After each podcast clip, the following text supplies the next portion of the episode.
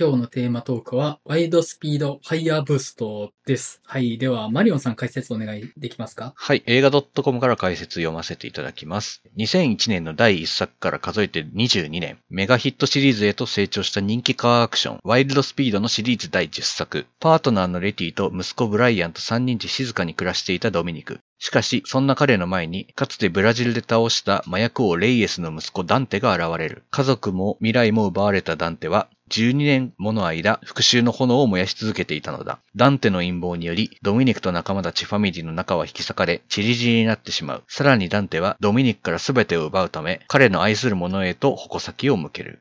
トランスポーターシリーズのルイ・レテリエ監督がメガホンを取り、ドミニク役のビン・ディーゼルをはじめ、ミシェル・ロドリゲス、タイリース・ギブソン、クリス・リュダクリス・ブリッジスらおなじみのキャストが集結。また新たな顔ぶれとして、ファミリーを次々と襲うダンテを演じるジェイソン・モモアや、オスカー女優のブリー・ラーソンが参戦した。はい。はい。では、ここからネタバレ込みの話入っていきたいと思いますので、ネタバレ気にされる方がいらっしゃったら、ぜひ見てから聞いていただけたらなと思います。はい。では、サインの感想、マリオンさんいかがでした？えーっと、そうですね。えっと、ワイルドスピードシリーズは僕全部見てるんですけど、で、今回ちょっと、山口さん見てないって言言ってたじゃないですか、ワイルドスピードシリーズをほぼ。はいほぼ見てないって言って、まあなんとかなるっしょって感じで思ってたんですけど、これ大丈夫かってまずちょっと思ってる。なんかその点ごめんなさいってちょっと先に謝ってた方がいいかなって思ったんですけど、あ、そうなんですか？もうなんか、こんな中途半端、なんかもう、体感としてはいきなりなんか何も知らないのに、アベンジャーズのインフィニティ・ウォーを見せたみたいな感じになってないかなってちょっと思ってしまったんですけど、見ていて。うん。もはははは。うそんぐらいなんか、ちょっとわけわからんことやってんなっていうの、プラス、まあ、アホっぽいシリーズではあるんですけど、ちょっとそのアホさがまたそこを抜けたなみたいなぐらい、ちょっと大雑把なことになってでも、これどこまで行くんやろうなっていう感じでしたね、本当に。もう、いろいろと、ようやんな、こんなことみたいな感じになってて、まあもうそれでも、このシリーズだったらなんか許されるな、みたいなのもあるし、この映画やっぱすげえなっていうふうに思いましたかね。はい。はい。僕はですね、ついさっき見てきたんですよ。はい。で、ワイルドスピードシリーズは、スーパーコンボだけ見てて、スーパーコンボってあれ、番外編っていう扱いでいいんですかね？まあ、番外編なんですかね。まあまあ、でも、うん。まあまあ、そうですね。はい、一応。うん。まあ、ジェイソン・ステイサムとドウェイン・ジョンソン映画として見に行って、うん。まあなんか、思ってた通りの味がする映画だったなっていう記憶があったんで、うんこのドミニクが主役のやつって初めて見たんですよ。で、正確に言うと、日曜洋画劇場でテレビでやってんのを、うんたまに見て、うん。なんか車の映画やなって思ってたぐらいの感じだったんですよね。まあ、よく放送してましたもんね。はい。はい。まあ、それぐらいの感じで見てたんですよ。はい。あとはあの、トリプル X 再起動って映画あったじゃないですか。はい。ザンダーね。はい。ビン・ディーゼルが。はい。あれはワイルドスピードじゃないですよね。あれはワイルドスピードじゃないですけど、違うんですよね。別にあの、混ぜても別に変わらん気はしますけどね。はい。うん、なんか、区別ついてないんですよ、あんまり。うん そうですね。車がもうちょっと主役に立ってるか立ってないかぐらいの差しかないみたいな感じですかね。はい。まあまあ、あの、で、今回見て、なんて言ったらいいんだろうな。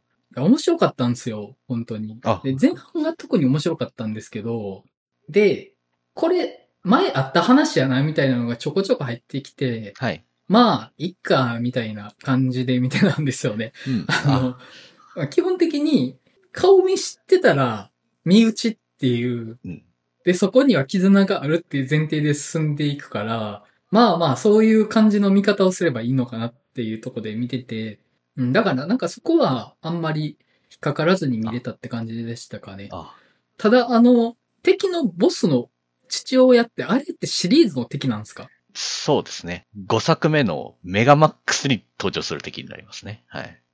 そうなんですね。はい。いや、僕、はじめ、今回振って湧いた設定なんかなと思って。ああ、そうではないですね。はいはい。あ、なるほどね。なんか、過去の因縁が降って湧いたのかなと思ってたんですけど、にしては、明らかにエピソードがありそうな感じが 挟まってるから、うんうんちょっとそこは混乱したんですけど、で、特に前半がむちゃくちゃ面白かったですね。うんうんはい。もう、ローマのところとかをもうゲラゲラ笑いながら見てましたけど、あ、よかったです、それが。はい。ただちょっと後半ね、トーンダウンしたとこがあって、うん話暗いなと思って。暗いなというか、結構やられっぱなしなのが見ててしんどいかなというか、このシリーズって基本、最後にはもうやったったぜ、イエーイで終わるシリーズっていう認識だったんで、はい。その、成功して終わんないのが、あんまり、この映画一本として、イエーイってならなかったんですよね。ずっと負け続けてるやんってなって、はい。しかも、絶対これ終わらへんやんって。うん、そう、そうです。絶対後編あるやんってなるから、ちょっともうなんかね、イエーイってなりに来たのに、イエーイってならんぞ、みたいになったんですよね。はい。そうですよね。うん、まあ、そこはね、え、いや、このシリーズってイエーイってなるために見るものなのではって思って、そこが一元さんお断りかなと思いました。はい。はい。過去の話を知ってるとかじゃなくって、もう、総集編だなっていうう。んだから、あの、なんだろう、インフィニティ・ウォーであり、帝国の逆襲ですよね。なるほど。確かにね。まあ、うん。これはインフィニティ・ウォーだなって思いながら見てましたけど、今回。完全に。うん。っていうか、まあ、インフィニティ・ウォーですよね、これ。うんもう、エピソードの感じとか、絶対そうですよね。絶対そうです。うん。まあ、その意味では、一元さんお断りだったなと思って。うん。うん。知ってるかどうかではなくて、エモーションの置きどころがないっていうのが、一元さんお断りなのかなっていう感じですかね。なるほど。はい。そんな感じで、あと、お便り一通いただいてますので、お願いできますか？はい。光光太郎さんからです。店長メンバーの皆さん、こんにちは。光光太郎と申します。映画の話したすぎるラジオ。いつも楽しくジョギング中に聞いております。マリオンさん、先日はスペースにてゲームキューブの話をしてくださりありがとうございました。直撃世代同士の思い出話がたくさんできて楽しかったです。今後ともよろしくお願いします。さて、今回のテーマがワイルドスピードファイヤーブーストということで、いても立ってもいられずメールいたしました。私はスカイミッションから入った新参ですが、まさにそこで心底やられてしまい、母親も妹もこれでファンになりました。その後、全シリーズを履修して最新作も追っています。非映画ファンの知り合いたちや上司も YSP だけは好きという方が多く、アイスブレイクのきっかけとして重宝しています。幅広く受け入れられている理由は、映画としての完成度よりも、作り手やファンたちが一体となって楽しめるパーティームービーいやバーベキュームービーであるからでしょう。老若男女、様々な客層マックスな劇場にて、ポップコーンを食べながらメガマックスな反応を楽しむ。今回のファイヤーブーストもそこを期待していましたが、劇場で観測した一番大きな反応は、エンドクレジット突入時、及び上映終了後の戸惑いでした。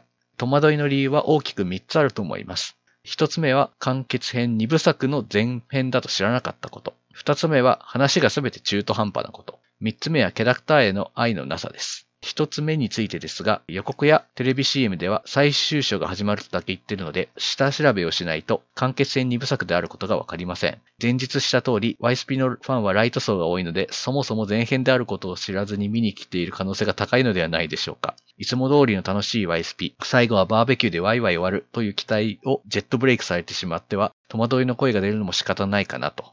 2点目の中途半端さについてですが、今作は言うまでもなく MCU のインフィニティ・ウォーを下敷きにしていると思います。完結前に一度負けて終わる。ドムの結末はその通りですが、その他全ての要素は投げっぱなし。インフィニティ・ウォーはそれぞれの場所でメンバーが集結し、撃てる手を全て使い、戦ってもダメという完膚なき敗北を示して終わっていたので、前編とはいえ一本の映画としての満足度は非常に高かったです。しかし今作は終始ドタバタして敵の後手に回るだけの話が140分続いた挙句にファミリーが集結せずに終わってしまう。あえて集めないのなら個々のエピソードを魅力的にするべきですが、それも厳しい。制作上のゴタゴタが大きく影響しているとは思いますが、それにしてもここまでドリフトミスを犯した脚本になるとは思いませんでした。最後の3点目。個人的にはここが一番残念でした。ローマンとテズが些細なことを理由にあれだけ切迫した状況で殴り合いの喧嘩をするなんて、憎まれ口を叩き合いながらも固い友情で結ばれていた二人だからこそ、これまでのピンチを乗り越えてきたはずなのに、今までの二人ならあんな状況で掴み合いの喧嘩は絶対にしないはず。展開としても唐突な上に妙に尺が長く、映画としても歪なシーンだと思います。そして後ろで役入りのマフィンを食ってるハン。お前もそんな奴じゃなかったはずだろ。総じてドムとレティとリトル B、そしてアイスブレイク以降不在の中心とも言えるほどに説明と回想と写真で目立つブライアン以外の面々はこれまでの積み重ねがあまり生きていない描き方になっていたかなと思います。私の理解を大きく超えてファイヤーブーストしてしまった YSP シリーズですが、次回で本当に完結するのかどうか心配でなりません。しかし、今回でさらに何でもありになってしまった分、次回作ではわずかに残った常識をニトロでぶっ飛ばすような作品になっているかもしれません。時空を超え、生死の境を飛び越えても、ファミリーが集結して、バーベキューして終わってくれれば何も文句はありません。長文乱文失礼いたしました。店長メンバーの皆さんのご感想を楽しみにしております。はい。はい、ありがとうございます。ありがとうございます。はい。僕今回、まあシリーズほぼ初だったわけですけど、はい。見てる方でも同じ不満持ってませんか？これは。まあそうですよね。うん。まあ、そうですね。ちょっと。まあファンはこれ最終作の2部作みたいなのは一応知ってるとは思うんですけど、ファンというかシリーズを追ってる人はまあなんとなく知ってるぐらいかなって感じだと思うんですけど、まあそれにしてもやっぱり本当にあまりにもインフィニティウォーみたいな終わり方をしてるっていうか、まあクリフハンガーな終わり方って感じですよね、今回完全にも。次回作への、みたいな感じだったので、まあそれはちょっと消化不良感出るよなっていうのと、まああと、脚本のゴタゴタっていうのも、一応まあ、今回監督、ルイ・レテイエですけど、最初はジャスティン・リンだったので、まあそれのゴタゴタもあると。っていうのをまあ、うんあ、そうだねっていう感じだし、キャラクターに関してはまあそうな、うん。まあ言いたいことわかるなって感じですよね。この小太郎さんのお便りからもわかりますね、すごく。うん。もういろいろ本当に僕、さっき言いましたけど、そこが抜けたなって感じはちょっとしました、本当に。うん。うんその、そこっていうのは、より具体的にはどういう部分でですか、まあ、いろいろバカをやってもいいシリーズっていうか、のあったんですよ。はいもう、すべてもう家族っていう、もうファミリーって一言で片付いてしまうような、もうもう強引で、で、何でもかんでも車使って、みたいなところの強引さって、まあそのアクションの強引さもだし、話も強引だけど、けどまあ、なんかそれをまあなんだかんだみんな、可愛くみんな見てるみたいなところがやっぱあるんですよね。なんかそれが。うん。で、なんかまあ、作り手側もそのなんかことが分かっているというか、うん。愛されてるのが分かってるので、で、ファンの、ファンとの距離感もすごく近いシリーズなので、この映画って。うんなんかその分なんかいろいろファンとの距離感を測りつつ、どれだけやったら愛してもらえるかなっていうのをずっとやった結果、ちょっと今回はみ出してしまってる感じがするんですよね。ここまでは許してもらえるだろうってラインを超えてきてる感じっていうのがあって、そういう意味でそこが抜けた感じが僕は見えるって感じなんですよね。うん。あまあ、キャラクターがいっぱい出てくるとかもだし、死んだキャラクターが出てくるっていうの、このシリーズ結構定番、定番というかまあうん、なんですけど、なんかそれも結構極めるとこまで来たなっていう感じがするんですよね。クライマックスにあの、原子力潜水艦から出てきたキャラクターいるじゃないですか。はいまああれ、まあ人気キャラクターなわけなんですけど、まあ死んでるんですよね、シリーズの途中でっていうのがあ。、あ、そうなんですか？生きてるっていうなって、うわーってなってるんだけど、ちょっとでも、あの時死んで悲しかった感情とかどこ行くねんみたいな感じ、やっぱどうしてもなるじゃないですか。なんかそういう、でもファンはみんな揃っててほしいよね。みたいな作り手側は思ってるってことだと思うんですよね、それは。っていう、なんかその辺のさじ加減がちょっと、どうなんかなっていう、ちょっと複雑な感じ。嬉しいけど複雑みたいなのがあって、なんかそういう意味で、うん。また一個そこが抜けていくって感じがするっていうか。うんうん。非常に難しいバランスで実はこの映画成り立ってるよなっていうのは思うんですけど、そういう意味では。その、なんていうか、ワイワイ楽しい映画っていうつもりで見たときに、ちょっと今回気になるところは少しずつあったんですよね。はい。まずあの、はじめに、シャーリーズ・セロンがジェイソン・モモアにやられるシーンあるじゃないですか。はい。で、あそこでジェイソン・モモアって、部下の家族を人質にとって、はい。それで裏切らせるわけですよね。はい。で、その後、家族いるって言った部下全員殺されるんですよね。うん。で、ファミリーを大事にしてる映画の中で、この家族がいる人間が殺されるっていうのを描くのって、すごい僕、喉に引っかかったんですよ、あそこ。で、敵を描くんだったら、敵のそのバックボーンみたいなのをみじんも見せないでほしいんですよ。うんうんうん。あそこ、ファミリーを大事にしてるシリーズっていうイメージがあるから、そこで敵型のファミリーの存在みたいなのを出したら、むちゃくちゃ楽しみにくいなと思って、あ そこ。あの、うん。そうですね。まあその、家族絶対至上主義って、まあこれ、描き方によってはもう、なんかすっげえ嫌な映画になるじゃないですか。家族こそ絶対だみたいなって。でも、それでもワイスピは許されてたみたいなというか、いいと思えてたんですけど、なんかその辺のさじ加減もちょっと間違えてる感はするんですよね。なんか、うん今回。はいはうん。例えばですけど、あの、ストリートレースのシーンあったじゃないですか。はいあの辺で、お前どっち選ぶんだってなった時の、い。はい。で、選んだ方、結局お前も身内じゃねえかっていうはい。ことがわかるっていうのとか見て、なんかお前ちょっと多いってなるやろっていうのは、今回やっぱあったりするんですよね。うん。うん。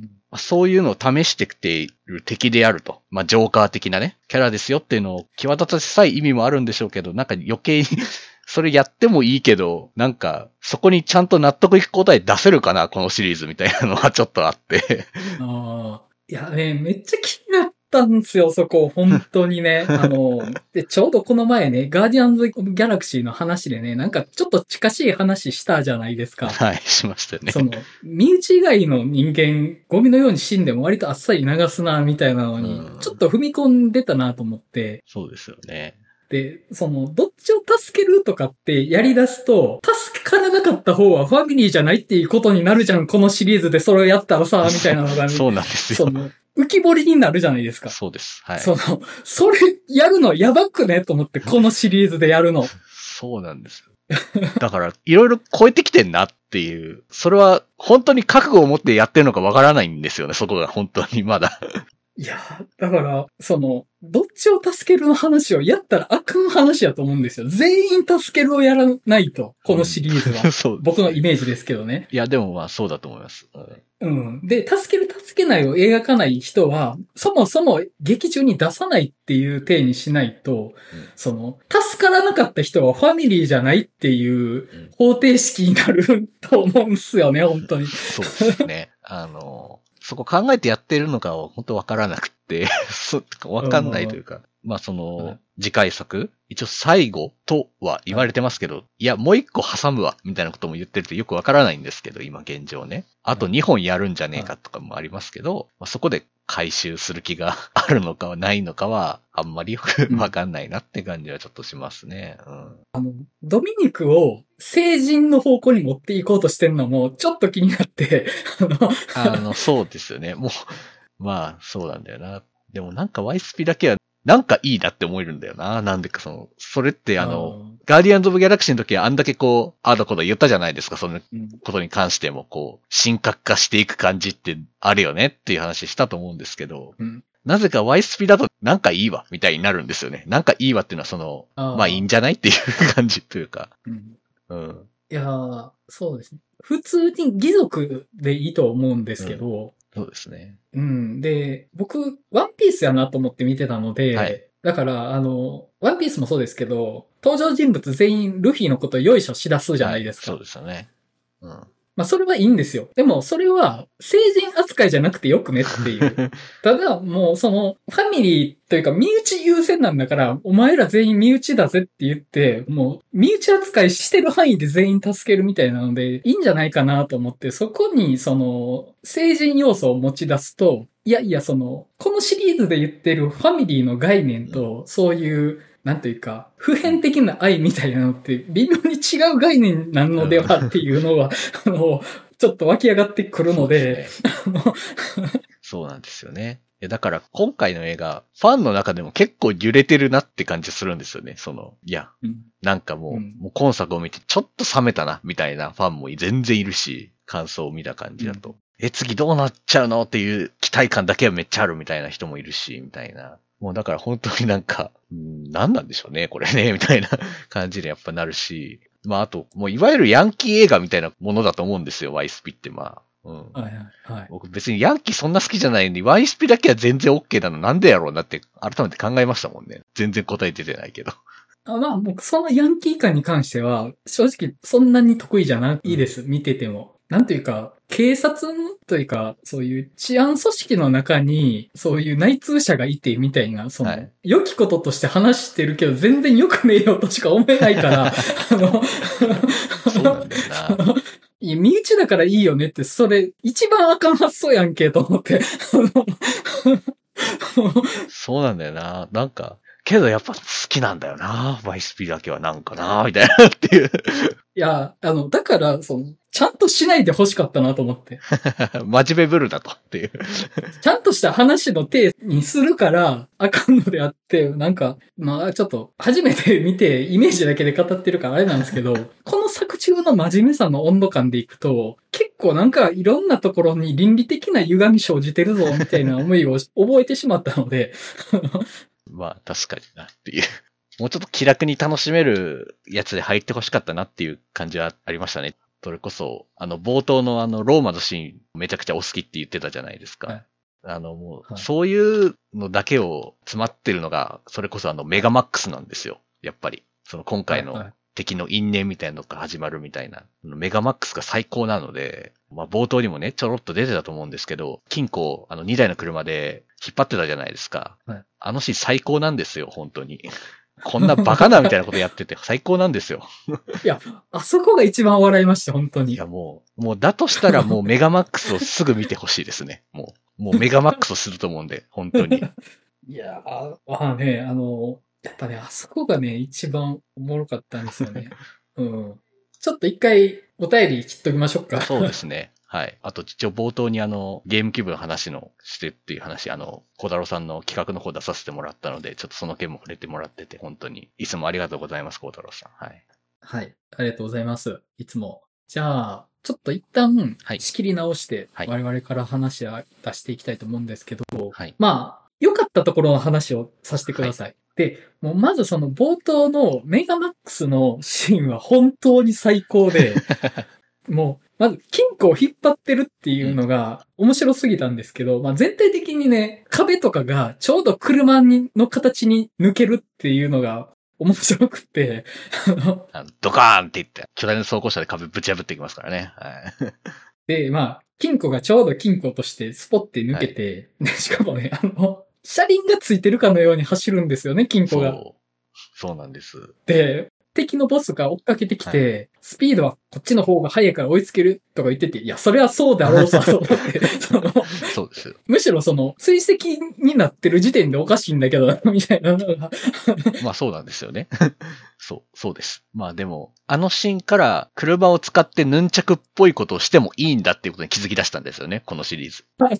そう、そうなんですいや、もう本当にね、本作でも至るところでありましたけど、よ。はい。車が何かに繋がったら、もうそれは自在に動かせると同じであるっていう扱いが至るところであるじゃないですか。そうですよ。もうすごいですよ。車ってすごいんですよ。そうなんです。すごい。車のボンネットの上にこう着地したら、あの、トランポリンと同じぐらいで衝撃吸収してくれるとかね。あの、嘘やろ？みたいな感じになったりとかね。あの余裕なんですよ、そういうのが。っていう。うん、そのあたりは本当に良くって、で本作でいきなり現れた展開だと思ってたんで、まさか過去作からの引用だったとは思わなかったですね。ああ、そうなんです。はい。で、あの、そのイズムが引き継がれてるのがやっぱりローマのシーンだと思うんですけど、はいやっ。ぱりね、特盛りっすよね、ローマのシーンは。あの、本当に特盛りですね。うん、007とかミッションインポッシブルみたいやなとも思ったんですけど、はい。今回改めて感じたんですけど、映画で一番面白くなるのって車かもしれないなと思いました、今回見てて。おー。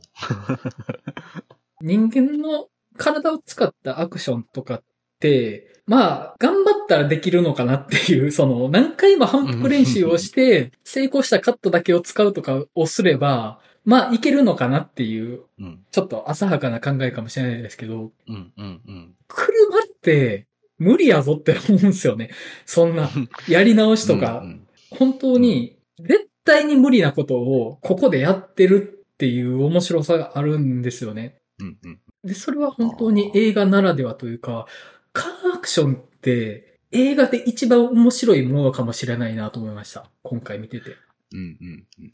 なるほど。いや、それ結構間違ってないというか、僕、映画好きになる前というか、小さい頃結構車が好きだったんですよね。はいあの、ミニカーとかトミカとかいっぱい集めてるような少年だったんですけど、僕、そこの中でも一番なんかときめいてたのって、カーレースとかラリーとかのクラッシュシーンなんですよね。はいはいはい。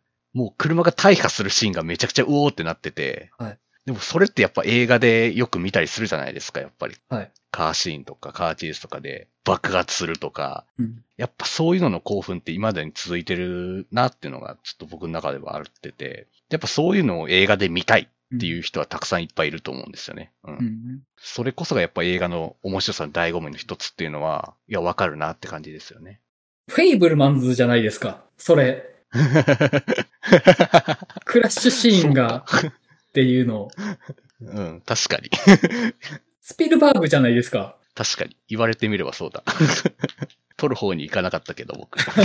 では、あと、映画史を紐解いていけば、乗馬がまず映像の原点にありますよね。馬がっていうのがあったりとか、とか、あと、まあ、車というより、やっぱ映画初期って汽車だと思うんですけど、そうですね。一番最初は列車の到着ですもんね。はい。まあなんかその、人間が映ってるっていうのは、その映像が記録されてることの面白さはあると思うんですけど、やっぱりそれが乗り物というか人間じゃない巨大なものが動いてるっていうことで、その単に記録以上の迫力を映像が帯びると思うんですよ。うん。で、それがやっぱり映画の面白さの本質に近いんじゃないかなと思って、うんうん。なんかね、本当に信じられないものを見てるって感覚があるんですよね。うん。うんうんうんうん。で、人体アクションの凄さって、例えばサーカスとかでも見れると思うんですけど、車が。ぶつかってとかって、それは絶対にサーカスでもできないことだとは思うので、うん。本当に映画だけの力だなって思うんですよね。だから、そこを煮詰めてるっていうのが、すごいなと思って。で、なんかちょっとしたね、アイデアが本当にすごいと思うんですよね。本作のカーアクションシーンって。で、そこをさらに飛び越えて、もはや手足じゃんっていうぐらいよく動くんですよね、車が。はい。そうです。はい。なんかね、車だけを煮詰めてきたシリーズゆえの熟達の域にあるなって気はしたんですよ。本当にね、ローマのシーンは面白くって、あとね、もうあのね、デススターみたいな爆弾で爆笑したんですけど、あの、ああの、そうですね。あれ、ゴロゴロゴロゴロって言って回って、あの、中性子爆弾って言って言ってましたけど、中性子爆弾ってあたりもちょっとアホっぽくていいんですけど、え、あれ中性子爆弾なんですか？あれ、中性子爆弾で字幕書いてましたよ。ええあの、吹き替えだったんあ、ですけど、中性子爆弾とは言ってなかったけど、あ、あれ？中性子爆弾、あんな都市の真ん中で爆発しても大丈夫だったの？あの、まあ、いや、もうそれ言ったらね、もう、もうあんな雑にゴロゴロやってる時点で危ないだろうって話になっちゃうんですけど。あーまあ、あれか。水によって放出される中性子は防がれるから大丈夫なのかな？あの、もうわかんないです。もうもうそんなこと考えてないです、向こう。絶対誰も考えてないです。いやー、でも、やっぱね、あの、ローマのシーンは、何が言って無邪気なのがいいんですよね。うんうんうん。で、あんな無茶苦茶なことしといて、死者は出ませんでしたとかしれっと言うんですよ。無茶苦茶やなって思うけど、なきゃやるかいって感じですよね。やっぱそこが大事やなと思って、この手の映画のって。一般人は死んでませんっていう線引きをしてるっていうのが、こっちがなんかしんどい思いしなくていいっていうのが、すごく大事やなと思うんですよ。うんあくまで、車がサーカスをするのを見に来てて、善悪っていうのは、その車のサーカスをするのの理由付けでしかないというか、そこで人が死んでるとかっていうのはそんなに重要じゃないですよっていう。まあもちろんうんその主要人物のドラマとしての死っていうのはあったりはしますけど、あんなに大都市が破壊されて人が死んでませんとか、嘘つけと思うけど、それをしれっと言えるっていうのが魅力的だなと思うんですよね。もう、それは、あれですね。ワイスピだけに許されたものですけどね、ある意味ね、うん今ね。それ。そうですね。ちゃんとあの、転がる爆弾が人にぶつかりそうになったのがギリギリでそれてぶつかりませんでしたみたいなカットが入るから、入りますね。ちゃんと人が死んでないぞっていうね、安心感をね、細かく細かく積み重ねてるんですよね。そうですね。こう、確かに。映像としてはぶつかりそうなとこちゃんとぶつかってないみたいなとかね。本当ぶつかりそうな時あの車で耐えたりしてこう、なんとか回避してるみたいなとかね。いろいろやってますよね、本当にね。そういうところがなんか、もう、あのファミリー最高やなっていうところの一つかもしれない。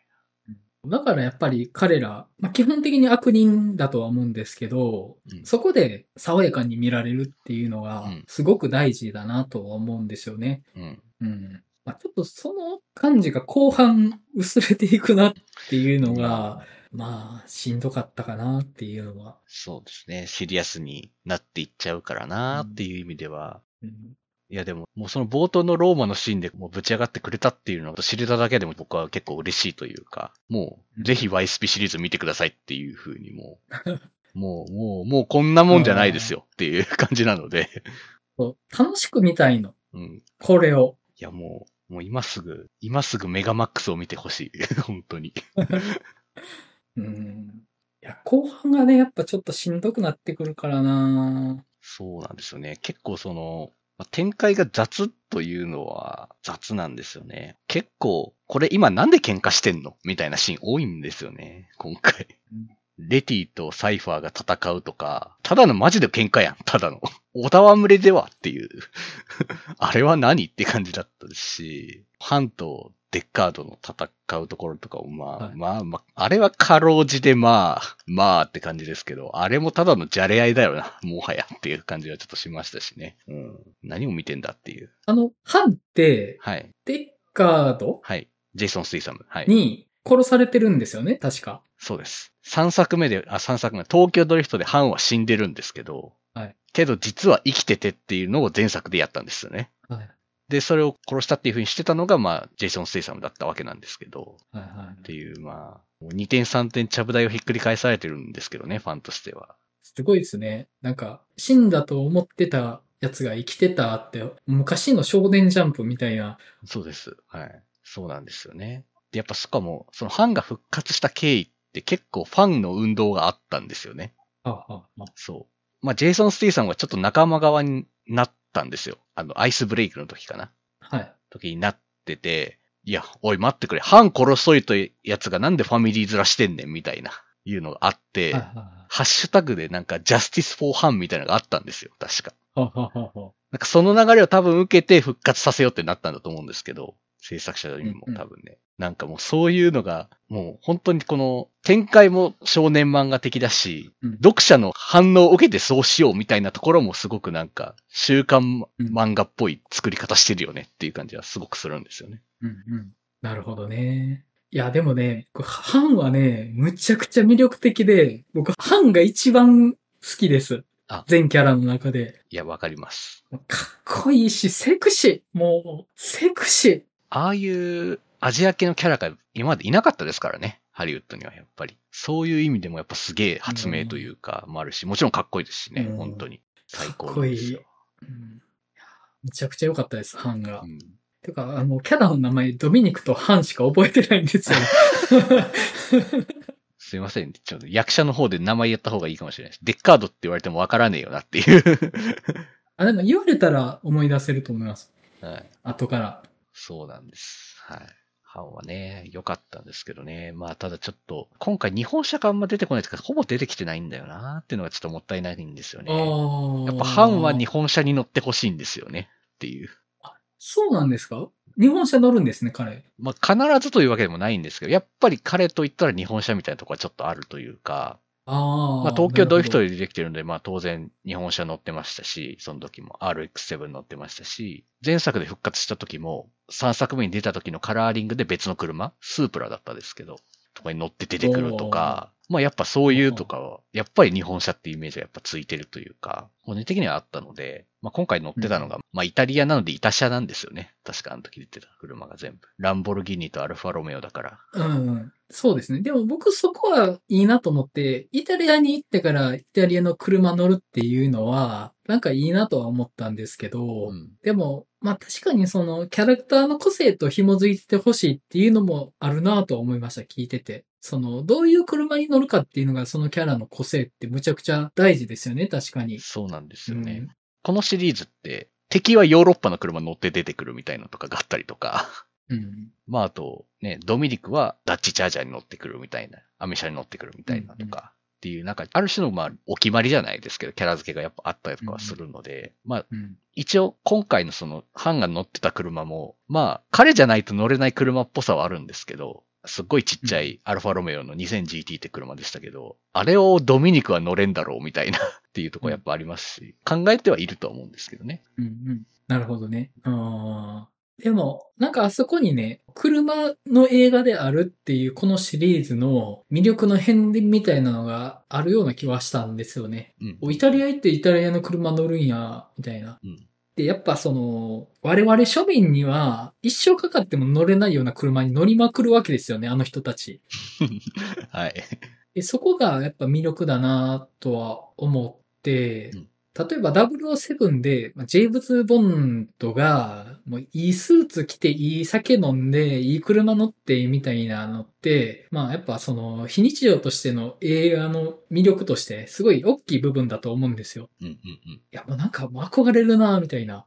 本作って、やっぱあの車が、いやもうこんな車乗ってみて、みたいな、映画の魅力にものすごく寄与してるなとは思って、うん、あの、デッカードが持ってる車もめちゃくちゃかっこいいというか、僕セクシーやなと思って。もう車種とか全然わかんないけど、あーあの辺ね。なんてセクシーなんだと思ったんですよね。あの辺の車種僕もちょっと詳しくないんですけど、まあでうんもあの、どれも化け物級のスーパーカーのやつだなっていうのだけはめっちゃわかるんですよね。ある。うん。うん。で、うんまあ彼が乗る車ってそういうのが多いというか、スーパーカーでやっぱりヨーロッパ系の車がやっぱ多いというか、うん。あの、うんアストンマーチンには乗らないけど、まあジャガーには乗るみたいな感じでしたね。確か彼はね。ああ、なんとなくわかるような気がする。ちょっと外してくるわけですよね。ちょっとね。いや、僕、車乗れたら何でもいい人なんですけど、はいやっぱちょっと憧れ覚えますね、ああいうのを見たら。うん。うん。なんか本当にエンジン音がなんか鼓舞されるとかって全く想像つかない世界ですけど、うん。やったらきっと違うんだろうなっていうのがあるし、本当にテッカテッカに美しくペイントされた車体とかのうん艶めかしさみたいなものも、まあ普段がね、ろくに綺麗にしてない車用車とか乗ってるから、それ自体がものすごく美しく魅力的なものに見えるっていうのはね、あ、なるほどなとは思いました。うん。そうですね。やっぱ、普通、普段乗ってるような車とか、まあ、電気自動車なの環境に配慮した車とかね、とかで、やっぱ楽しさはまあ、それなりにあるんでしょうけど、やっぱり、ああいう車からしか得られない何かはあるんですよねっていううん。のは、まあ、確実にやっぱありますよね。本当に。それやっぱ、運転しなくても見てるだけでも思いますし、それはね、すごく。もう全体的に全てがブリンブリンですよね、この世界。ああ、まあ、そうそう。はい、そうです。その通りです。もう車、酒、女、音楽、ブリンブリンやなと思って。そうです。そうです。もう、もう、その通りでございますっていう。いや、なんかもう、あんなにはべらしといてさ、ファミリーがとか言って、説得力ないんですけどって僕は思っちゃいましたけど、はい。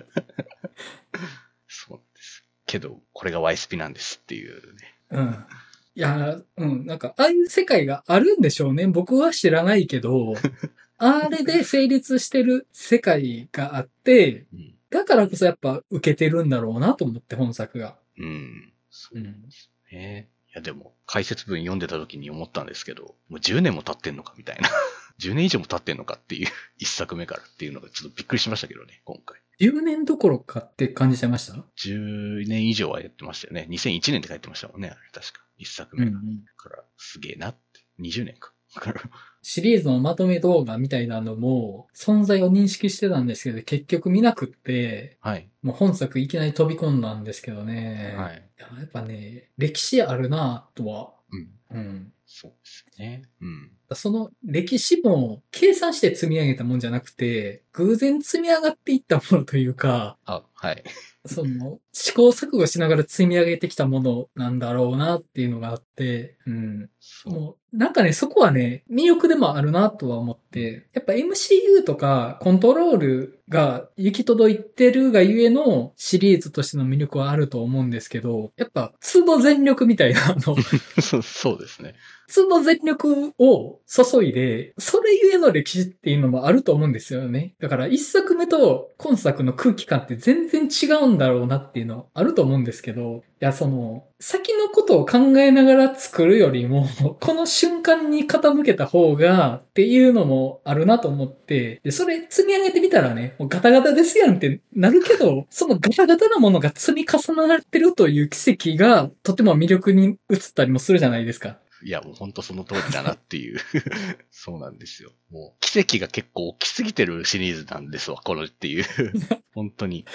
本当に奇跡が多いシリーズだなって思いますよ、本当に。うん。ね、本当初めは本当に車のレースの話だったんですかね、一作目って。まあそうですね。もう本当に、ドムも、もうすごいチンピラですよ。ただのコンテナから運んでくる荷物、車で盗んでくるみたいな、チンピラだったはずなんですけど、いつの間にかタンクローリー盗むようになったりとか、なんかもうあんなことになっちゃってるってい ういう感じなんですけどね。はい。うん。それも歴史ですね。なんか、あの、もう歴史というか、本当に、うん。もう本当にメガマックスで第一の奇跡が大きい、スカイミッションで第二の奇跡が大きいみたいな感じだと僕は思ってるんですけど、ああ、なるほど。だから、あの、序盤でうん、ハンとドミニクが過去を振り返るみたいなシーンがあったじゃないですか。ありましたね。あそこすごいしみじみとしてて、はい。なんかね、ほんまの時間の流れを感じるなと思ったんですよね、あそこ。いや、なんか、思えば遠くに来たもんだ、みたいな、それ、スタッフみんな思ってるんだろうな、と思って、あそこ。そうですね。あーいや、確かにまあ、しかも、あそこのシーンで流れてるのって、もう、スカイミッションの最後のあれじゃんっていう曲なわけですよね。あれって。ああ、なんか大事な曲なんですね。大事な曲なんですよね。その、ハントも話してる直前ぐらいに、ドミニクがブライアンの写真見てたりとかするじゃないですか。そうは。もうあの時に流れてる曲ってもうスカイミッションのもう全世界が泣いたシーンで流れる曲じゃんみたいなっていう感じなんですよね。あの、ブライアンってあの人ですか？スカイミッションの時に亡くなった方のそう、そうですね。のキャラクター名になりますけど、はい。ですね。はいはいはい。はい。ポール・ウォーカーが演じるブライアン。うんうん。だからこのシリーズの根底にはやっぱり彼の存在と、あと彼の不在っていうのが空気には付与されてるんでしょうね。それは。うですね。そう。あれが本当に、まあ、スカイミッションでまあそれをやったわけですけど、ブライアンの不在をどうするかみたいなのをやって、まあ、より一層この家族というものが大切にやっぱなってしまったんですよね。作り手もファンもね、うんっていううんうんのがやっぱどうしてもあるので。うんで、結構ね、僕、序盤の本当にファミリーと仲間でちょっとした語りをしてるシーン結構グッと来ちゃったんですよ。さっきのそのうんハントの過去を思うシーンもそうですけど、あの、ミシェル・ロドリゲスと子供と妻を失うのが怖いみたいな話をしてるところでね、そのレガシーを残すんだみたいな話をしてたじゃないですか。うんうんはい。で、まあその話の中で、いやでもバックミラーばっかり見てちゃダメって、うん永遠を見失うみたいな、この瞬間こそ永遠みたいな話をしてて、はい。むちゃくちゃいい話してるやんと思ったし、その、レガシーも大事だけど、あの、過去を繋いでいくことも大事だけど、レガシーっていうのは前を見ることでこそ残せるんだみたいな。うんで、それってこのシリーズの言葉としてむちゃくちゃ大事だと思うんですよね。うん。過去のシリーズからいかに上手に繋ぐとかじゃなくて、この瞬間全力だみたいなのが、その、それが今まで旧作あったからこそ、10個目の全力疾走なわけですよね。そうですね。で、それはやっぱりバックミラーを見てちゃできないと思うんですよ。うん。そうですね。それは本当そうですね。確かに。なんか、それ聞くと今回なんかやけ自己言及的な セリフ多かったですよね。車に乗れば何でも解決すると思うなよとか。うん。やけにそういうちょっと自己言及的なメタ的なセリフが多かったなってちょっと今思いましたけど。うん。てかもうドミニクが引退をしようとしてますよね。うん。そうですね。リーダーをうん。ローマンに任せてみたいな感じはね、うんありましたけど。うん。いや、だから、見てて空気がね、うんスカイフォールみたいやなと思って。いや、まあ、言わんとすることはわかるけど、スカイフォールって並べられるとちょっと途端にちょっと笑っちゃうんだよなっていう。ごめんけどっていう。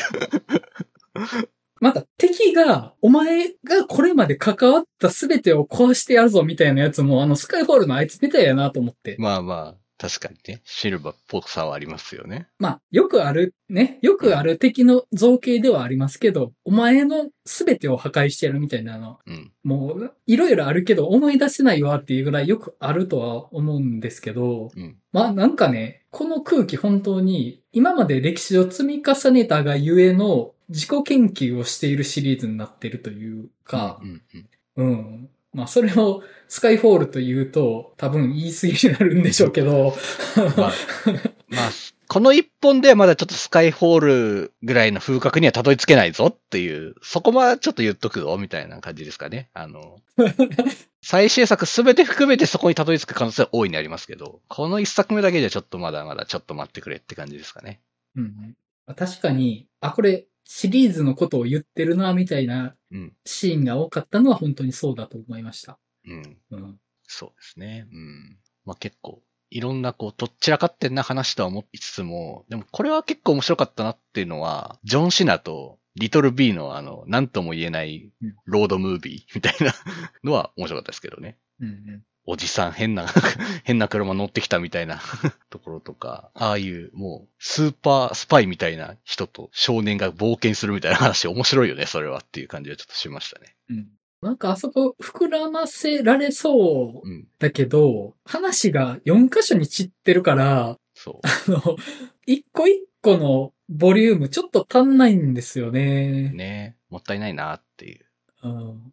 てか、ずばりその、子供とおじさんパートのボリュームが明らかに足らなかったなとは思って、うん。そうですね。うん。なんか道中で襲われるみたいなシーンもっとあってもよかったと思うんですけど、うん。なんか家庭があるようで実質ほぼ何も描かれてないのとイコールに近かったかなとは思って、まあ、あの、掛け合いはありますけど、うん。その活劇映画としてのうんシーンはあんまりなかったですよね。飛行機から飛び降りるとこぐらいなのかなっていうぐらいしかうん。なくって、まあそうですね。うん。またもう後半のやつしかないか。後半のランチャー車みたいなのに乗るみたいなのしかないですからね。本当にね。うん。その、ファミリーが4パーティーに分かれるから、うん。一個一個の道筋が立ってないように見えるんですよね。そうんうんうの、パーティーがばらけてもいいんだけど、一つの目的に向かってたらいいけど、割とそれぞれ別個というか、まあ最終的に集合するっていう目的はあるけど、この話全体の目的じゃないですからね、集合は。うん。だから、多分、これまでのシリーズだと、なんというか、盗みを達成するみたいなミッションがあって、そのミッションの達成に向けて全員がそれぞれのパートで動くみたいなのがあったら、まあ、登場人物の行動と話っていうものが一致するから見やすいと思うんですけど、今回のあの、ジェイソン・モモはやっつけるっていうのが最終目標うん。だと思うんですけど、登場人物たちの行動はあくまで集合するっていうとこまでしかないから、うん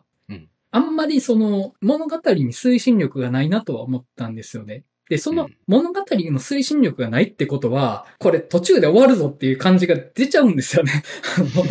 うん。まあそうですよね。本当に途中で終わったなって感じになりますよね、うんあれはね。そう、なんかね、途中で終わるぞっていうのは、見てる側のモチベーションも下がるんですよね。うん。あ、なんかこれ、今見てることを最後までいかないぞってなったら、じゃあなんか、ちょっと話半分で聞いてでもいいかってなるというか、うん。うん、なんか、あの、ちょっとね、だれたんですよね、だから。まあ、そうだろうなっていうのは、やっぱ思いますし、うん。やっぱそれは余計その、やっぱ一元さんほどやっぱそれは思うと思うんですよ。何これって感じになるし。うん。ファンですらなんかちょっと、うーん、なんかまあ続くって知ってるけどさ、みたいな感じなのに、余計にやっぱ初めてこれを見た時にはなんか、はあ、途中で終わるやろな、みたいな感じで、まあどうでもよくなっちゃうみたいなのはやっぱありますよね。うん。それは思いましたかね。うん。うん。まあなんか本当いろいろ頑張ってなんかこう、もっとこっち見てくれみたいな感じでこう見どころを見せつけようとはしてるのはわかるんですけど、映画の中でアクションとかマシマシにするとか、まあ、うんジェイソン・モモアがもうすんげえちょっとエキセントリックなキャラクターやってるのが面白いとかで見せるとかいろいろあるんですけど、なんかう、ん。ジェイソン・モモア完全にギャルみたいでしたけどね、今回ね、なんか。あのね、ネイルうん。ね、やったりとか。いや、でもあのキャラ自体は良かったというか、このシリーズってこういうタイプの悪役出していいシリーズなんやっていうのはちょっとびっくりしました、あそこ。あねなんか、死体固定して話しかけてんのとか、あ。ああ。ジョーカーやんと思って。えジョーカーの中でも一番やばい時のジョーカーやんと思って。うん、ジャック・ニコルソンのジョーカーやと思って。本当にやばいやつっていう感じでしたけど。まあそうね。あんな感じのキャラいたかな？ちょっともういたかもしんないけど、まあ若干うろ覚えだもんな、もはやな。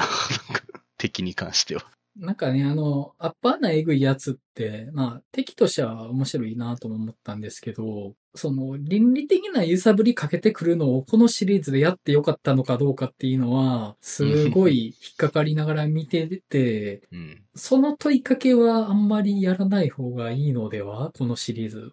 そのファミリーとか言ってると、絶対飲み込みづらい話になる瞬間来るぞと思ってたら 案の定来たんですけど。うん うん本当にまあ、次で挽回するかもしんないしなっていうことで、うんうん、そうですね。そう。僕はまた奇跡が起きると思っていますよっていう。そうですね。これまで奇跡を起こしてきたシリーズですもんね。そうです。はい。起きると僕は信じておりますので。あと、役者陣、すごいシリーズですよね、これ。うん、うん、うん。なんというか、人種のバランスとかってことですよね、多分それって。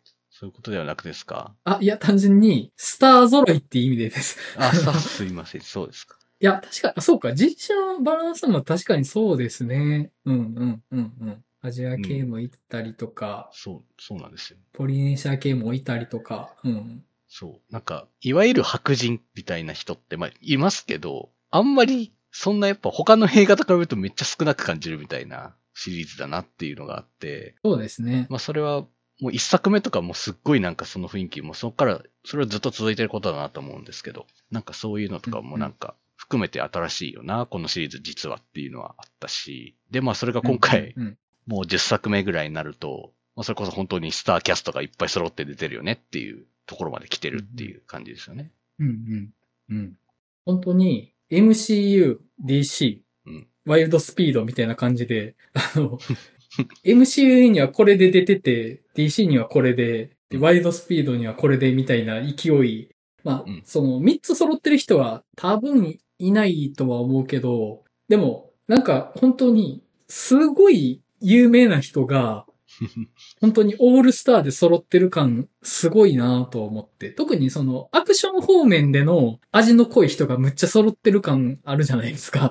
はいはいはい。そうですね。うん。うん、特に女性陣うん強さすごいなと思って。女性陣強さすごいなっていう。いや、確かに。うんすごいですよね。ミシェル・ロドリゲスに、シャーリーズ・セロンに、今回ブリー・ラーソンに、で、最後、ガルガドットですか、っていう、うん特盛りですよねっていう。なんか上から強いの集めてきたみたいな感じが すごいなと思って。そう。本当ですよね。いやー、なんてこったいって感じですよ。うん。いや、本当にね、そこが画面持ってるなっていうのもあるなと思いました。うんうんうんうん。そうですよね、なんか。エクスペンダブルズとかって、うん。まあ、応援のアクションスターを集めてきて、ワンスモアみたいな感うんじうん。だけど、現在進行形感が半端ないんですよね、やっぱり。うんうんうん。そうですね、確か今考えられる範囲でのアクションの限界をやるぞっていう。に。うん。それは俳優陣の揃い方もそうだし、まあ内容もね、その、車でどこまでやれるかっていう、まあそれ車がやってると言っていいのかみたいなところはあるけど、まあね、そうですけどね。は いただまあやっぱ突き詰めるとこまで突き詰めようとしてる感じが、なんかね、当世のアクションのうん究極がこれだみたいなうんパワーは感じました。そうですね。今のアクション映画の最高峰って言ったら多分、ワイスペシリーズと多分、ジョン・ウィックとかになるんだと思うんですよね。多分、その感じで言うと多分。うんうんまあ、それなら本当間違いないねって感じですね。うんうんすごいですもんね。このシリーズ。ジェイソン・ステイサムと、またロック様が揃うって、まあ、スーパーコンボとかで揃いますけど、うんうんすげえことやってるよなって感じですよね。本当考えたら。すごいですよね。ううんん。で、ちゃんとその二人で見たい映画になってたから、スーパーコンボの時はね、本当にそんなんでしたし。で、最後ね、ロック様出てくるじゃないですか。一応。うん。うお、そうだよね。因縁あるよね。みたいな話。それは出てくるよね。と思ってましたけど、本当に出てきてくれるとはって思いましたけど。そうですよね。だって、前作見てたら、そこに因縁があるのもわかるわけですもんね。そうなんです。はい。ロック様のキャラ、出てきたのもメガマックスなんでね。本当に。あの金庫のシーンの。時に出てくるキャラクターなんですよ。初めて出てくるの。なるほどで、ね。確かに最後にとどめさせたのはあいつだったんですよ。ロック様だったんですよね。うん。はあはあ、そりゃそうなるわ、最後。うん。まあでも、けど結構、ビン・ディーゼルとドゥイン・ジョンソンが不仲であるみたいなニュースとか流れてたので、もう出ないみたいな、ロック様がみたいな。ニュースが流れてたので、あ、もう出ないんだってやっぱファンは思ってたんですけど、やっぱ最後あれが出てきたことで、あ出るんだおーってファンは上がっているはずなんですけど。なるほど。なるほどね。うんそういうのはあるのか。うんうんうんうん。そうなんですよね。でね、ガルガドットも出てくるっていうか、まあ、まあワンダーウーマンの人って今感じですけど、最初やっぱなんかパッと出てきた感じで言うと、ワイスピが結構先だと思うんですよね。彼女を認識したのはいは本当に実は。はいワイスピのマックス、4作目とかに出てくるキャラクターなんですけど、そっからなんかワンダーウーマンとかになって、みたいな感じ、どんどんキャリアが積み上がっていく人になってたわけなんですけど、そういうことか。あの、シュガーラッシュの2で、はい。車乗るキャラとして出てきてたんですよ。声がガルガドットで。はいはいはいはいそこ。からの引用なのか。かな？あ、いやでも、要は、僕、ガルガドット知ったのワンダーウーマンだったんですけど、もともとはワイスピの人だったってことは、はい。車乗る女性キャラクターうんで声がガルガドットってなったら、あじゃあそういうことっていうのはみんなピンと来てたってことなんですね、それ。まあ、かもしれないですね、じゃあ。うん。そうだったのか。うん。いや、なんか、思ってた以上に映画業界に対する影響力でかいシリーズなんですね。いや、そうなんだけど、で、そうですよ。でかい。なんか、知れば知るほどそうなんだってなっていって今。ワイスピってすごいんだぞっていう風にやっぱなるというか、はいやまあそのワンダーウーマンももう多分やらないじゃないですか。ワンダーウーマン3も頓挫しちゃったので、あのもう DC が多分ゴタゴタしてるので、多分もう彼女がワンダーウーマンやること多分ほぼないと思うので、ワーナーのゴタゴタがなかったら、今回出てなかったかもしれないなともちょっと思ったりとか、まあこれはちょっと憶測ですけど、が含めてなんか、うんうん。まあ、良かったのかな、みたいな 気持ちにもなりますし、まあ、あと、僕、たびたび今回メガマックスのこと言ってますけど、メガマックスってその、今までのシリーズのキャラクターが集結する映画なんですよ。うんうん。まあ、それってアベンジャーズなわけなんですけど、アベンジャーズのはい。1、2年前ぐらいにそれやりきってるので、ワイスピって早いぜっていうのが、ほんとすごいとこがたくさんあるんですけど。はいはいはいはい。なるほど。いやー、すごいんですね。ワイルドスピード。ワイルドスピードすごいです。あ、あとね、本作のすごいなと思うところが、放題の付け方に対するこだわりだなとは思ってて、元が Fast Furious が原題ですよね。はい。で、シリーズも Fast ウンタラカンタラみたいなのでずっと続いてると思うんですけど、はい。知らない人が見たら、まさかそんな原題とは思わないというか、どう考えてもワイルドスピードっていうタイトルなんですよねってうん思っちゃうと思うんですよ。そうですよね。うん。うん。わかります、それは。うん。ちゃんとおバカそうな映画としてのタイトルっぽいなっていう。まあ、よくよく考えると、すごく日本人が考えたバカな英語っていう感じではあるんですけど、はいあ。の、そこに騙されちゃうのって、ロゴをがっつり作りきってるからだなとは思うんですよね。確かに、がっつり作ってますね。まさか放題用にそのロゴがっつり作ると思わんというか、確かにね。そうです。うん。がっつりあんな作んないし、まああと本当にもうサブタイトルどんだけアホっぽく作れるかみたいなもう勝負やってるとこあるじゃないですか、もう。なんか。うんいや、そこがね、そこも全力なのがすごいなと思って。うん。日本って多分、ワイドスピード大好き国民だと思うんですよね。うんうんうん。多分。いや、いや、そうだけど思いますよ。いや、そうだと思います、うんやっぱり。うん。それは、まあ、そうじゃないとやっぱり、日本を舞台にした作品作りませんからね。やっぱり。東京ドリフトなんて作りませんよっていう。うん、そこで、いや、俺たちにとってこれって Fast Furious じゃないんだよなって、ワイルドスピードだよなっていうのを信じてるのが伝わってくるから、あの、そこもなんかね、すごい、ある種の誠実さがあるなっていう風に感じてます。うん。シリーズ見るか、どうしようかな。見るんやったらどれですか？いや、もう、もうメガマックスから見ていいと思うんですけど、もう、メガマッ一足飛びにクスから。もうはい。まあ、とりあえず今回、ファイヤーブーストを見たことに、まあ、こういうキャラクターがいるんだなってことは大体分かったじゃないですか。とりあえずは。はい。まあまあ、そういうのが初めて集まるんだっていうシリーズだっていうことを、もうとりあえず踏まえさえすれば、メガマックスから見れると思うんですよね。もなるほどうん。まあ、本作の次に見るんだとしたら、その元になった方って意味でも、メガマックスで良さそうでもありますよね。うそうですね。うん。まあ、今回の因縁の始まりみたいなところうんうんから見るっていうのも大事かなっていうのもありますし。うんそうですね。だから、スターウォーズエピソード4の後にエピソード1、2、3見るみたいな。うん。まあそう。まあ、例えが適切じゃないかもしれんけど。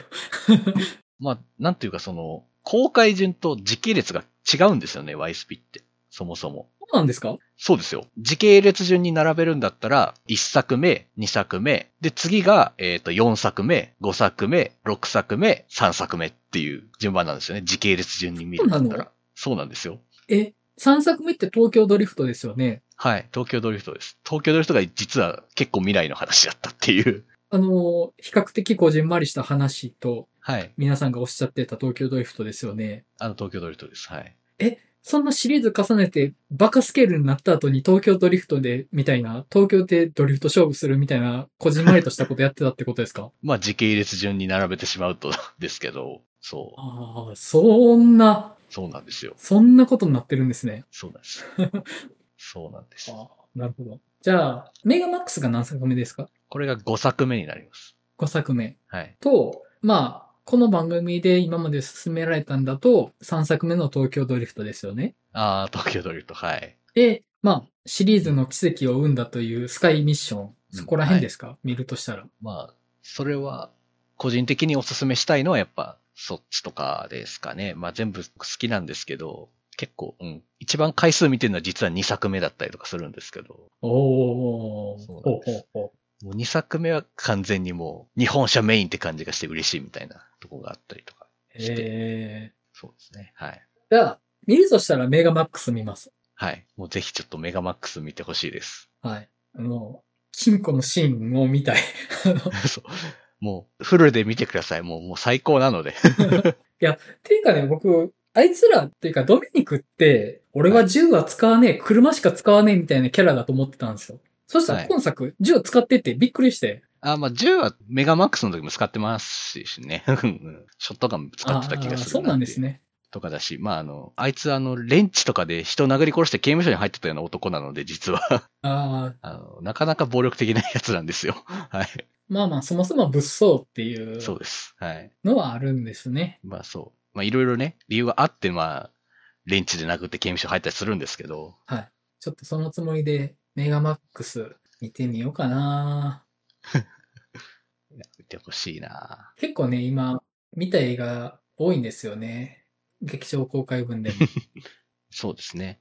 確かにね、多いんですよね。でもまあ、ISPI いつ見ても面白いやろしな。あ、そうですよね。まだシリーズしばらく、しばらくとか後に1作か2作かわからないですけど、続きますから、はいその間にね、どこかで見ていただければ。そうですね。それまで見といたらいいですもんね。そうです。はい。うん。そうします。はい。まあ、乗りかかった船足、インフィニティを見て エンドゲーム見ないっていう手もないし。まあ、そうですね。多分次も見ます。はい。じゃあまあ、そんな感じで、ワイドスピードファイヤーブーストの話は終わっとこうかなと思います。はい。次回はまあ、ターですかね。そうですね。やっぱターかなっていう感じですかね。ターですかね。まあでも、そうだな。でも、来週、あれですもんね。クリードの新作とかありますもんね。クリードとか喋りたくないですか？そうではあるんですけど、ちょっと前田さんの話していきましょうか、そこは。そうですね。まあでも、多分ターな気がしますけど、ターかなっていう。はい。まあまあ。じゃあちょっと一旦保留でいっとこうかなと思います。はい。